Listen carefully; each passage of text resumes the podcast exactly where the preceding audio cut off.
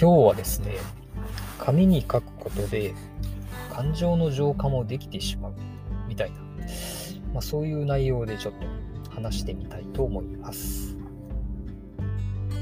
でまあ、感情に対してはですね、いろんなアプローチがあると思いますが、まあ、簡単なところから進めましょう。うんまあ、ちょうど前回、紙に書くっていうところを話したものですから、まあ、それに絡むやつですね。えまずですね、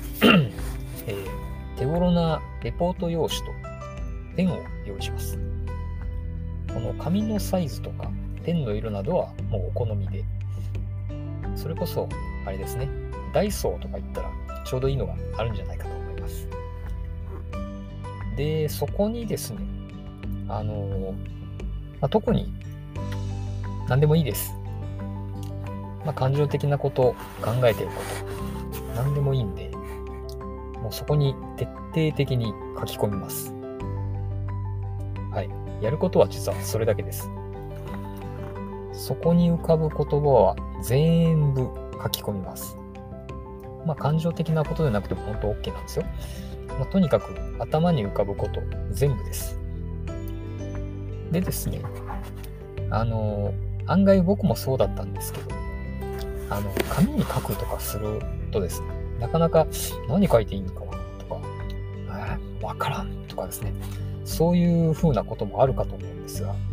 まあ、そういう時にはですね、わからん。えー、何とかですね、浮かばない。まあそういったことも全部書いちゃってもいいんですよ。わからない。えー、何？浮かばないとかそのまま書き込む。で、それしか浮かばなければ何回書いてもいいです。でですね、別に、あーとか よくわかんないで言葉にならないことってありますよね。まあ、そういうのはもう、例えば、ぐしゃぐしゃぐしゃっとこう、なんか塗りつぶすとか、図形じゃないですけど、ぐるぐるぐるっとこう、まあ、書き込むとか、まあ、そんなんでも OK です。で、実はこれですね、あのー、イライラしてる時とか、もう徹底的に書き込んじゃうと、案外ですね、一冊書き込む頃には、まあ、かなりスッキリしたりします。で、あのー、で、よく言うじゃないですか。感情に振り回されるって。で、その、感情に振り回されるっていうのは、その感情と自分がもうまさに一体化している状態なんですよ。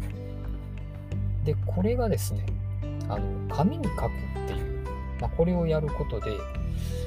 えー、前回のまあ音声ではですね、まあ、そこを書いたことに自分の、まあ、気というか、まあ、この場合だったらま感情かもしれませんけど、まあ、その感情のエネルギーというものがそこに固定化されちゃうんです。で、紙に書いたっていうことで、これがその自分自身とは別のものになりますよね。紙に書くっていう。紙を見るわけですから。で、この自分とは別のものっていうこと視覚的に確認することで、まあ、これまさに客観的に見るということが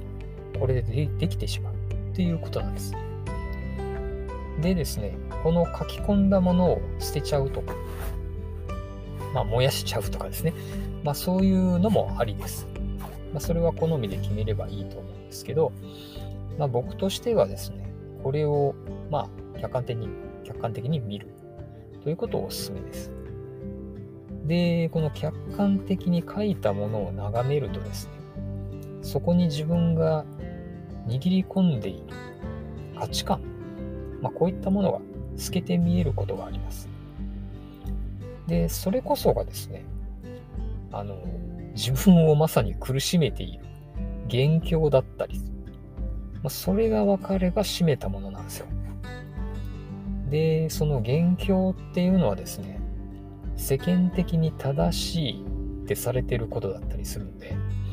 あの、一筋縄にはいかないかもしれない。でも、その自分が握りしめている価値観、まあ、これに気づくっていうことは、本当の意味でですね、自分を知ることのものすごく大切なプロセスだと思うんです。で、それによって何より、あの、今ここの自分の心身を整えることにも直接つながってきます。もう感情で振り回されるってねめちゃめちゃ自分が削られていくんですよ。で相当エネルギーロスになって、まあ、それが重なるとやっぱりもう体調崩れて動けなくなっちゃいます、まあ、そんなこともあるのでまあ一回やってみましょう。あの紙に書く、まあ、簡単ではあるんですねまあダイソーで100円とか、まあ、両方ペンと紙を買って200円程度はい重ねていってもまあそんなにひどく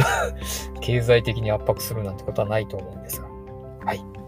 ぜひともやってみてください。では、今回も最後まで聞いていただきありがとうございました。ではまたお会いしましょう。